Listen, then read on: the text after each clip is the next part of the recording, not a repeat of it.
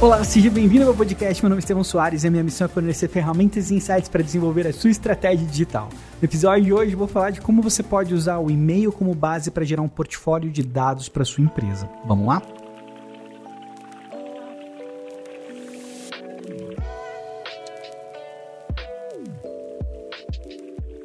E hoje estou com a voz levemente prejudicada, mas resolvi gravar mesmo assim. Eu acabei de sair de uma aula do SMXP e até o motivo pelo qual eu estou gravando esse tema é porque este foi o tema da aula do SMXP. Se você quiser assistir essa aula, assina lá smxp.com.br. Você não vai se arrepender, tem muito conteúdo incrível lá para quem é profissional de marketing digital. Vamos lá, por que, que eu estou falando sobre essa questão do portfólio de dados. Eu quero que isso vire uma coisa, entendeu? Uma coisa. Portfólio de dados. E você vai me ouvir repetir isso muitas vezes. Eu vou falar portfólio de dados o ano inteiro. Porque eu acredito que isso é uma virada na forma como a gente trabalha com o mercado digital eu acho que as empresas, os profissionais não têm essa visão, muitas vezes não estão preparados para lidar com isso. Alguns sim, tá? Alguns sim, dependendo, depende muito do nível de maturidade, mas no geral, né? Porque no geral, o que, que você vê que é o trabalho no mercado digital? O pessoal cria perfil, cria site e é isso daí, né? Não que isso seja pouco, não que isso seja desvalorizado, mas o e-mail acaba ficando restrito muito a quem trabalha com e-commerce, a infoprodutores, né?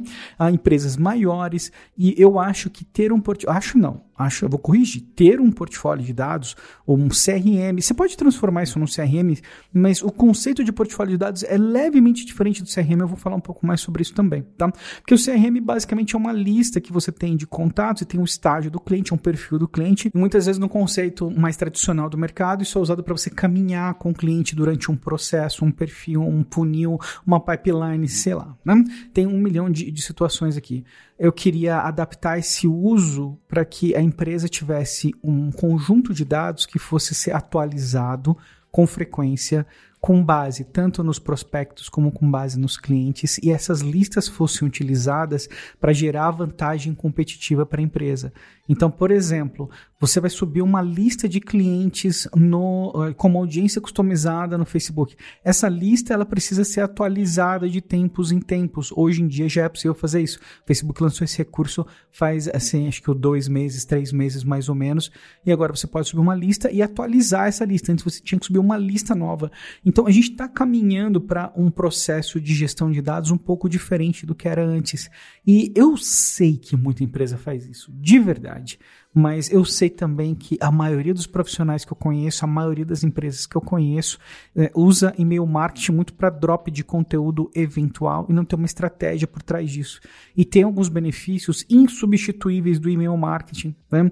Não é, é pensar, eu até gaguejei aqui agora, porque pensar que tem gente que fala que e-mail morreu, sabe?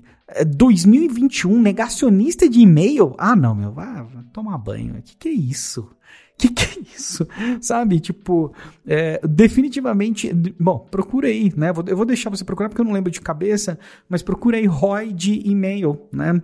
É, em qualquer pesquisa. Você vai ver que está sempre em primeiro, segundo, terceiro lugar no máximo. Pelo menos todas as últimas pesquisas que eu vi, e-mail estava sempre em destaque como um dos canais que gerava mais ROI para as empresas, né? Então, isso agora, né? não é o ano passado. O problema é que o e-mail mudou. Né? E uma coisa do e-mail marketing, um ponto importante do e-mail marketing, é que agora a gente tem uma atuação mais segmentada.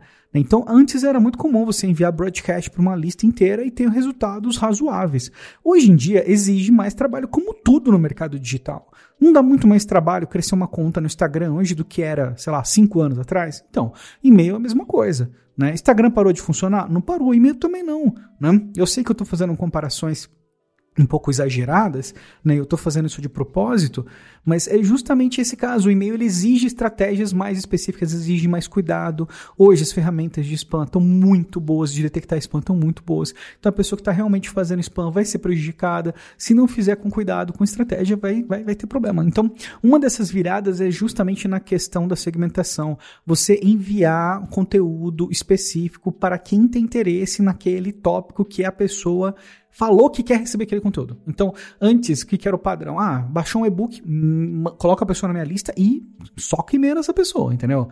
Manda ver e-mail. Hoje em dia, isso já está ficando bem menos eficiente, acaba prejudicando muito as taxas de entrega, que num, de um certo ponto de vista pode acabar prejudicando a reputação do seu domínio. Então, hoje, o mais comum e o mais recomendado é você utilizar listas mais segmentadas, especialmente com base no comportamento, considerando que o usuário deu essa informação para você antes. Por exemplo, eu tenho interesse em ads. Então eu quero receber conteúdo de ads, e se eu quero receber conteúdo de ads, a hora que eu vou mandar para essa pessoa, as taxas de abertura vão ser muito maiores, né?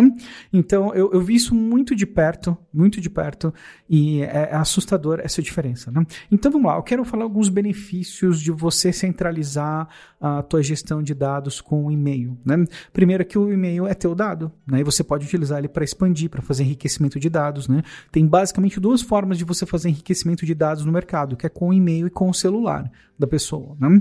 As duas formas mais seguras. Eu ainda acho o e-mail um pouco mais seguro porque é mais fácil a pessoa mudar de celular do que ela mudar de e-mail, tá? Então, isso eu tô falando de uma forma geral, tá? De uma forma geral. Você pode ver que tem aquele e-mail que ele é seu há vários anos e durante esse tempo, quantas vezes você mudou de celular? Quantas vezes você mudou de número, né?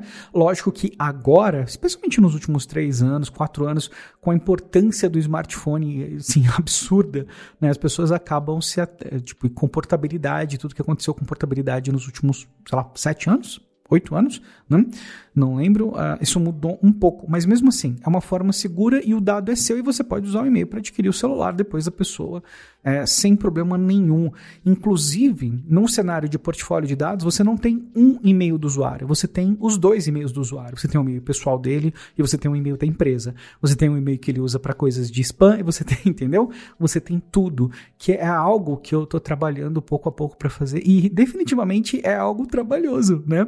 E quando você vai subir, por exemplo, audiência customizada no Facebook, ele deixa você subir mais de um e-mail para a mesma pessoa, tá? Um ponto importante. Então, ter acesso ao dado e ter o proprietário, entre aspas, aqui, né? Porque tipo o e-mail é seu, mas o usuário ele pode tirar esse direito a qualquer momento de acordo com GD, é, LGPD e GDPR, né? Então é bom, é bom entender isso também. Então você ter os dados significa que você não depende de uma rede social para atingir o seu público. Você pode atingir o seu público é, no momento que você quiser, lógico, desde que a sua mensagem seja relevante também. Você garante uma taxa maior de recebimento, entrega, né? Entrega, taxa de entrega, né? Abertura é uma outra coisa, mas taxa de entrega entrega é muito comum, acima de 99%. Né? As maiores ferramentas dão aí 98%, 99% sem muitos problemas. A pessoa parar para abrir teu e-mail já é uma outra história. Não significa que ela não é impactada, porque a pessoa sempre lê o título do e-mail. Né? Para escolher qual ela vai abrir, ela tem que ler. Então, normalmente, se seu e-mail não tiver uma característica muito de spam, assim, e for para a caixa de spam, a pessoa vai acabar lendo o título que tem um valor muito grande também. Né? É, isso, isso é um valor oculto do e-mail. Você não valoriza só os e-mails que estão sendo abertos. A pessoa viu o teu nome, viu o título, ela está lembrando de você naquele momento e eu acho que isso tem um valor grande. Aí entra um outro ponto de você ter um portfólio de dados e trabalhar com e-mail, que é a questão da nutrição. Né? É o melhor canal para você ter nutrição. Não vou falar que é o único, porque dá para você fazer com mensagem também, mas é, não é nem de longe tão eficiente quanto e-mail. Né? Então, é preparar a pessoa para o momento de compra, calcular os pontos de contato, saber o que, que ela abriu, o que, que interessou, o que, que ela clicou. Não tem nenhuma outra ferramenta que faz isso para mim a não ser o e-mail. Né? E ter esse nível de dados, esse nível de nutrição, essas oportunidades para taguear o comportamento do usuário, isso se desmembra em oportunidades de personalização e você sabe que personalização é o presente e o futuro do marketing, né? Você entregar a mensagem que é relevante para a pessoa no momento que ela quer. Né?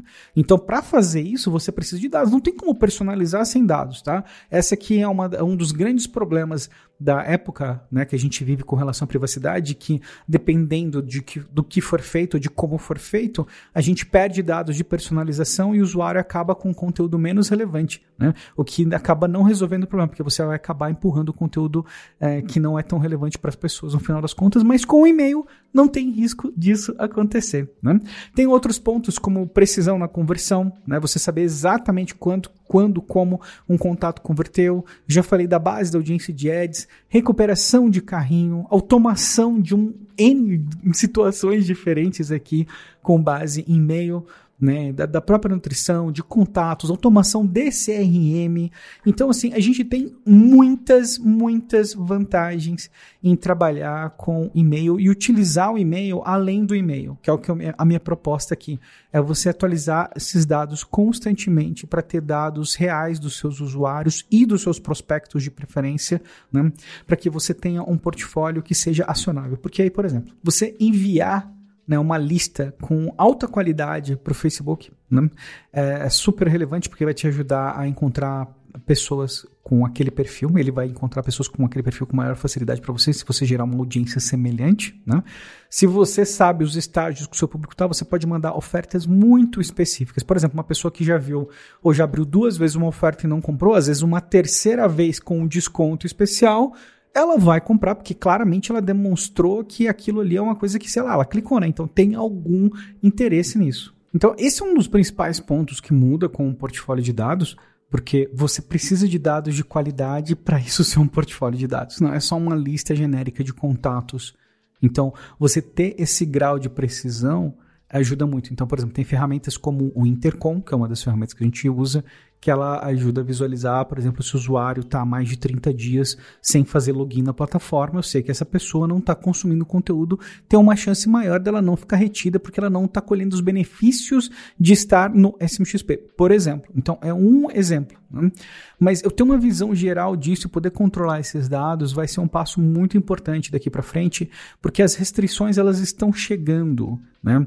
Então, a gente viu o Facebook descontinuando as ferramentas, né? três ferramentas do Facebook Facebook foram descontinuadas o Facebook Analytics, a ferramenta de atribuição, e também o Audience Insights. Inclusive, fiz um post no Instagram e um episódio no podcast do Ads Avançado especificamente sobre esse assunto. Se você quer saber mais, procurei meu podcast Ads Avançado e ouve esse podcast onde eu estou falando sobre o iOS.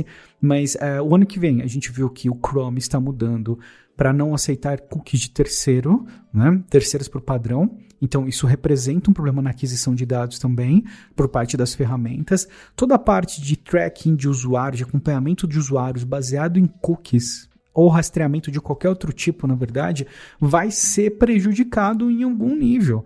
Então, quanto mais dados você tiver, quanto mais informações e quanto mais sério você tratar isso, maior vai ser o diferencial da tua empresa no mercado, porque você, você vai ter a habilidade de tratar o seu público e conversar com o seu público diferente da sua concorrência. E isso é muito importante. Talvez agora ainda esteja num cenário onde está ok, entendeu? Todo mundo está mais ou menos na mesma.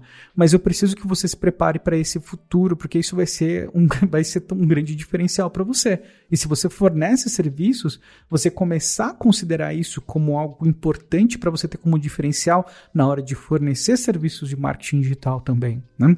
Então, eu gosto demais de e-mail. Eu acho que e-mail é totalmente insubstituível.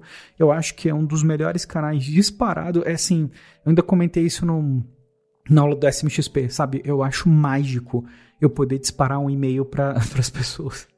E você vê centenas de cliques de uma vez, assim, tipo, é um negócio muito louco isso sabe? Na, na, época que a gente vive, com distribuição de conteúdo em rede social totalmente, nossa, prejudicado, né? Com alcance orgânico cada vez mais desafiador, não está impossível, está longe de estar tá impossível, mas está cada vez mais desafiador. Você consegue um alcance orgânico aí para de 50%, 60%, já é um motivo para comemorar. Antes isso era super comum, era super comum, né?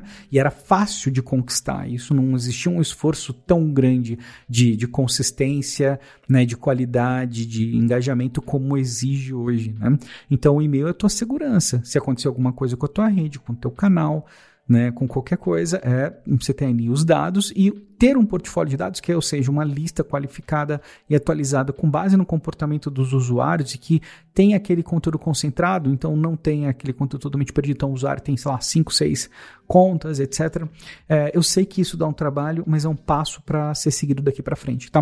Então eu queria gravar um episódio sobre isso, não vou falar muito mais porque estou com a garganta também dando umas puxadinhas aqui, mas é isso. Muito, muito obrigado. E finalizamos mais um episódio aqui do podcast. Muito obrigado pela sua presença. Foi um prazer ter você por aqui. E vou te lembrar que este podcast é patrocinado pelo smxp.com.br. Se você é profissional de marketing digital, você precisa fazer parte dessa comunidade que é a melhor comunidade para quem é profissional de marketing digital. Tem conteúdo novo toda semana, aulas ao vivo, mentoria. Convidamos os maiores nomes do marketing digital para dar aula para você, além de ter aula direto comigo também. E mas isso nem é o principal. O principal da SMXP é o ambiente, que é o mais incrível de todos, super acolhedor, cordial. Então, se você quer ser bem tratado, ser bem recebido, o SMXP com certeza é o lugar perfeito para você, tá bom? É isso. A gente se fala amanhã.